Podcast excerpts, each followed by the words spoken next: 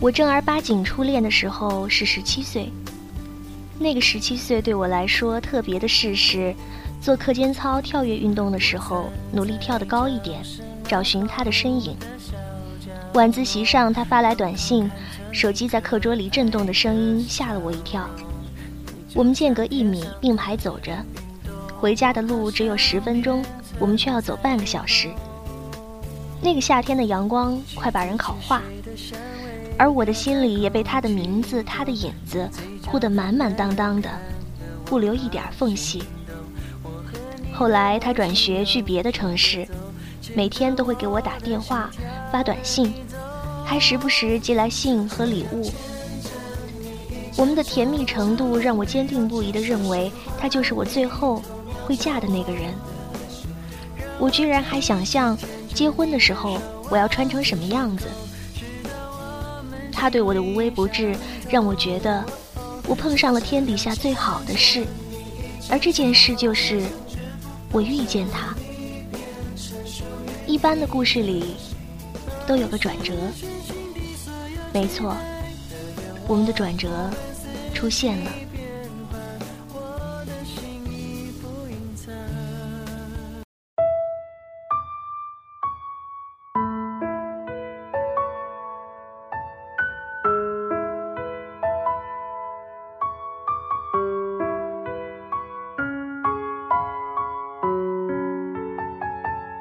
他喜欢上了别人，而我沉溺在甜蜜里，丝毫没有感觉。知道的那个瞬间，第一反应居然是不相信。于是我发了短信问他，他很诚实的承认了。然后我就在手机里打上“我们分手吧”五个字，打了又删，删了又打。最后，按了发送。再接着，我就开始了漫长的失恋。每天都睡不着，脑子里全是他，一条一条的翻他之前发给我的短信，回忆他所有的好，想着他为什么还没有打电话来跟我说他错了。一想到他，眼泪就不自觉的往下流。不管是在看书、听歌、喝多了头疼，还是半夜从梦里醒来，有时候又机械满满的觉得不能这样下去，发誓要过得好，让他后悔，失去我是他的损失。硬撑了一会儿，又会像被人用针戳爆的气球，翻出通讯录，犹豫着要不要打个电话给他。我曾经总是对我那些失恋了以后就死去活来、痛苦不已的朋友无法理解，恨铁不成钢。而现在轮到我自己了，我才明白，原来那些痛苦并非空穴来风。即使你关上了所有的门，穿好了最坚硬的盔甲，拿着最锋利的武器，他们都还是会像洪水猛兽一样。席卷而来，把你吞没的渣都不剩，就是这么难熬。我真正开始重新生活，是在熬过了最难受的那段时期以后。我已经能够控制自己的情绪了，我也拒绝朋友的安慰。我说，对我最好的方式，就是不要提起他，更别同情我。我删掉手机里他所有的联系方式，每天早睡早起，把哭肿的眼睛和黑眼圈赶走，回到原来的生活，回到没有他时的生活。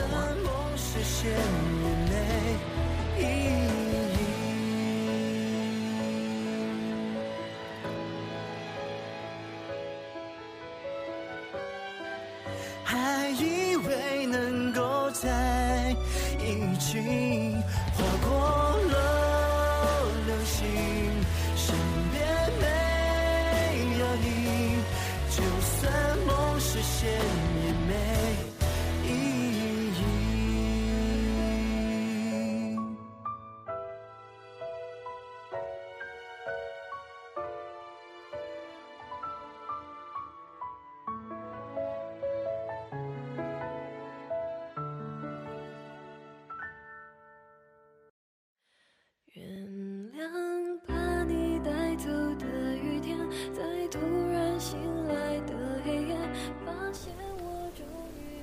我没法告诉你，释怀的过程需要多久，要去接受一个原本亲密的人离开自己的生活需要多久，因为我花了很久，久到我自己都记不清。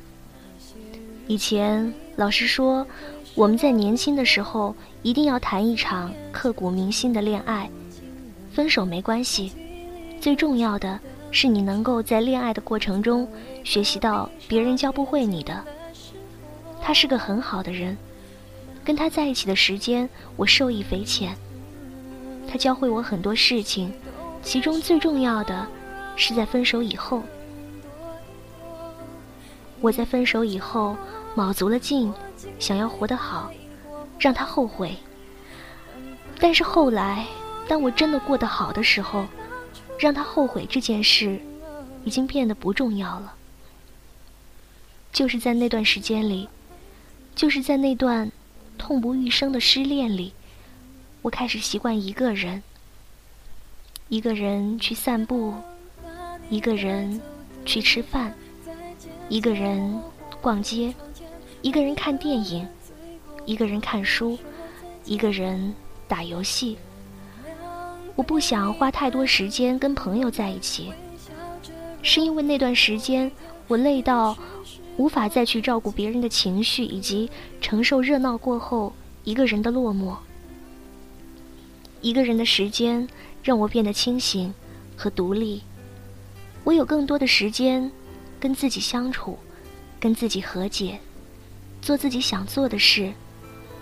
我不再依附别人而活。我渐渐明白，我是一个独立的个体，我有自己独立的思想和灵魂，我自己就足以让自己快乐和满足，所以我不需要别人的安慰和同情，我不需要急着开始一段恋爱去证明什么。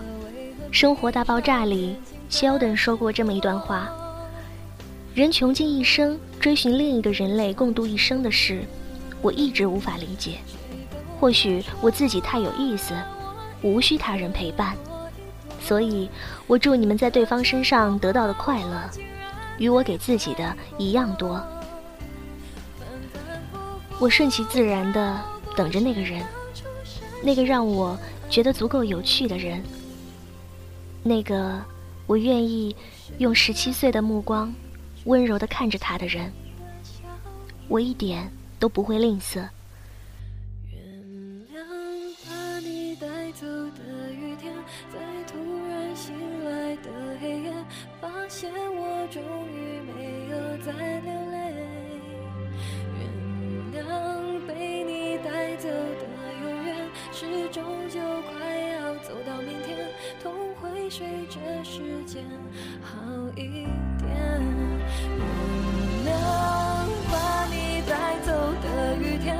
在渐渐模糊的窗前，每个人最后都要说再见。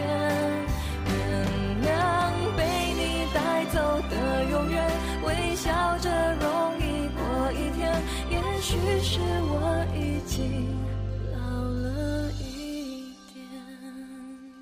我谈了一场恋爱，恋爱的时候，他教会我爱。分手以后，他教会我独立。他走了，但是这些东西留下来了，足够了。说到前任这个话题，最后有一句话，是我无数次念叨过的，一定要分享给你。真正属于你的人，永远不会错过。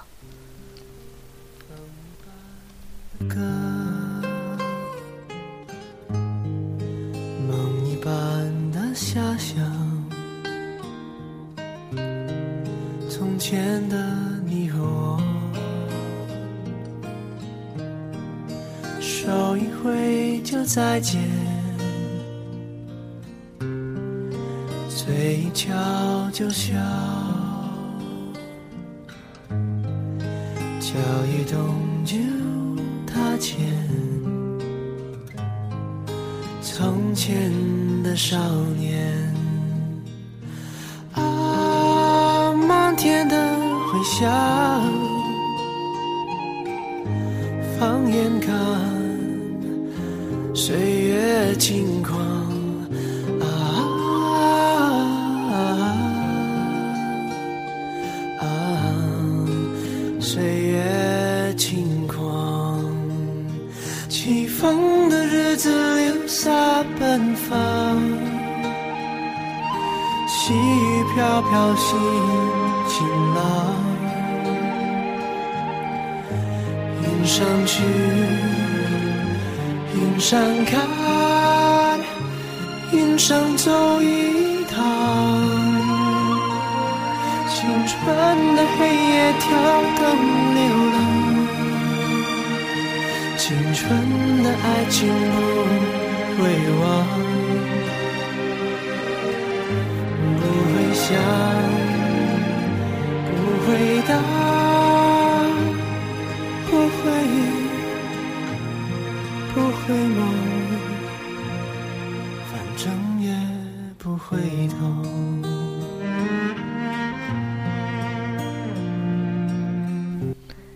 烟花会谢，笙歌会停。希望我的声音能让这故事更动听。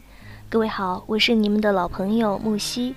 本期节目分享的这篇文章来自作者海螺姑娘杨美味。欢迎大家在收听节目的同时，在新浪微博搜索“一木西”，关注我的声音和文字。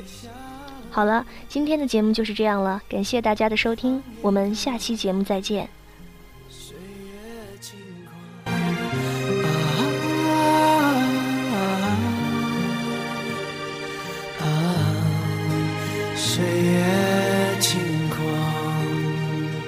起风的日子留下奔放，细雨飘飘心晴朗。云上去，云上看，云上走一趟。青春的黑夜跳动流浪，纯的爱情不会忘，不会想，不会答。不会，不会梦，回不了头。